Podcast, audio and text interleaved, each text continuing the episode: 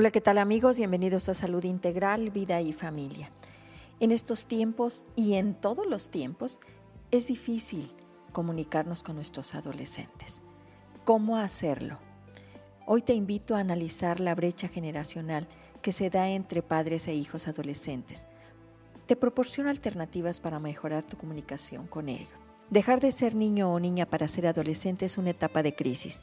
Aceptar la pérdida de la infancia no es fácil significa adaptarse a cambios físicos y psicológicos que confrontan a toda la familia. El hijo ya no es un niño, pero tampoco es un adulto.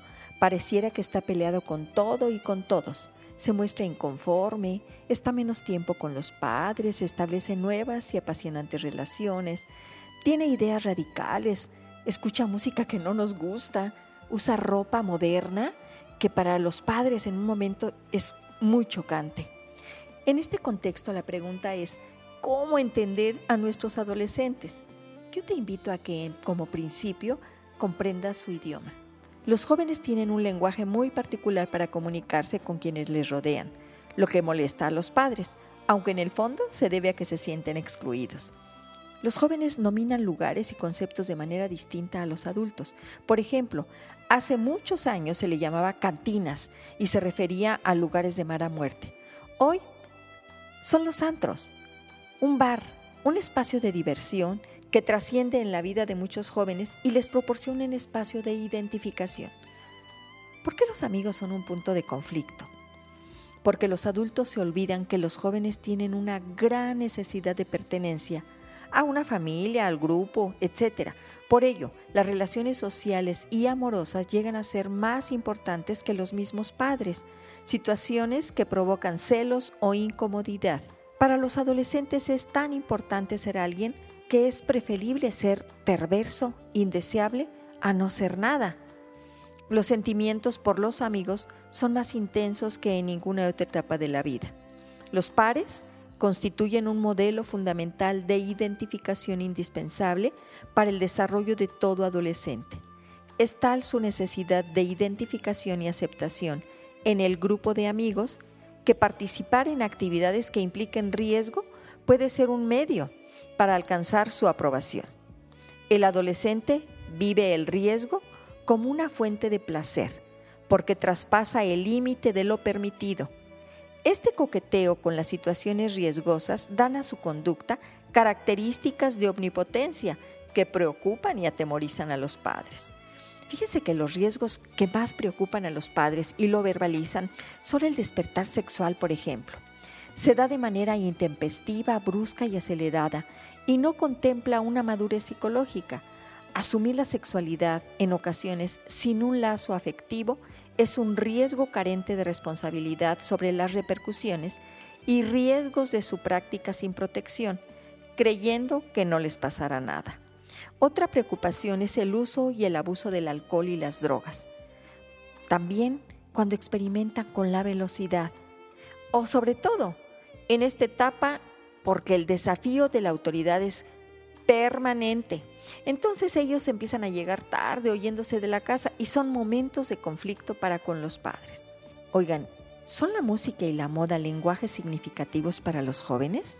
Por su propio desarrollo, los adolescentes pasan de un pensamiento concreto a uno abstracto. Este proceso no se define por el tamaño físico, sino por su madurez cerebral. Por ello, les gusta enfrascarse en su música, lo que muestra su necesidad de tiempo para elaborar emociones, ansiedades, cambios y nuevas necesidades en esta etapa.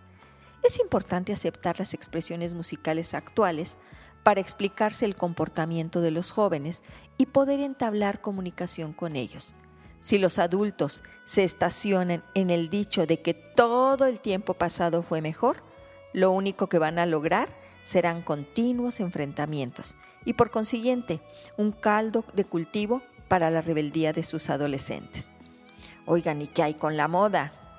Para un adolescente, vestir un atuendo extravagante o fachoso es una de las maneras más inocentes para diferenciarse de sus padres e identificarse con sus pares. Por lo regular, estos atuendos cambian con frecuencia. Así un cabello teñido puede durar unos cuantos meses, a menos que por la prohibición de los padres el hijo lo va a llevar más tiempo. La moda es un punto de confrontación entre adolescentes y padres que les remueve su propia sexualidad y más si la consideran provocativa en el caso de las jóvenes. Al ver que su hijo crece, los padres probablemente se depriman porque les recuerda que están envejeciendo y que es hora de reorganizar la vida. Cuando se juntan las crisis de los 40 y la adolescencia, el resultado puede ser explosivo. Entonces ambos requerirán paciencia. Ante este panorama surge gran cantidad de interrogantes. Lo importante es comprender que su adolescente necesita consolidar su identidad, entendida como la sensación de ser uno mismo y que le permite diferenciarse de los demás. Y se quiera o no, en esta continua búsqueda de querer ser, sus pares, la música y la moda son elementos que le van a ayudar a estructurarla, por lo que sus gustos empiezan a tener una dirección específica. Yo les digo que es muy importante que ustedes tomen en cuenta y comprendan que la cultura y la identidad no se aprenden en aislamiento, que conozcan el tipo de personas con quienes se relacionan sus hijos y no se limiten a catalogar a los amigos por su aspecto exterior. No tomen prejuicios, esto los va a dañar mucho. Exigir respeto es darlo, y para ello deben conocer los lugares, actividades y el mundo que les rodea. Asuman que su adolescente tiene la imperiosa necesidad de separarse de ustedes y en su intento utilizan ropa diferente, peinados diferentes, escuchan música que probablemente no toleren ustedes, son desordenados, se duermen tarde, pasan horas en el baño, gran cantidad de tiempo en las redes sociales, no colaboran, duermen demasiado, están pendientes de alimentos y dietas en el caso de las chicas, no estudian lo suficiente para los padres, no respetan horarios, discuten por todo. Es decir, para separarse necesitan transgredir las reglas. Con los hijos adolescentes amigos hay que aprender a leer entre líneas y estar atentos a las señales, parte fundamental de la comunicación. Los adolescentes expresan lo que sucede dentro de ellos a través de sus actos y gestos. Es decir, hablan con sus síntomas, que si se consigue interpretar, permite descubrir su trascendencia. Cuando los síntomas se fijan, podrían ser indicio de que muchas señales previas escaparon a la comprensión. Así, el momento ideal para buscar los mejores recursos de la comunicación y crear buenos encuentros es cuando tu hijo no transmite señales de alarma. Para iniciar, esto es muy complicado, ya que por lo general la comunicación se limita a buenos días, cómo te fue, o en otros casos solo se da mediante el enfado o a gritos, porque se piensa que al haber perdido la batalla, lo que queda es gritar para imponerse. Sin embargo, nada está más lejos de la realidad.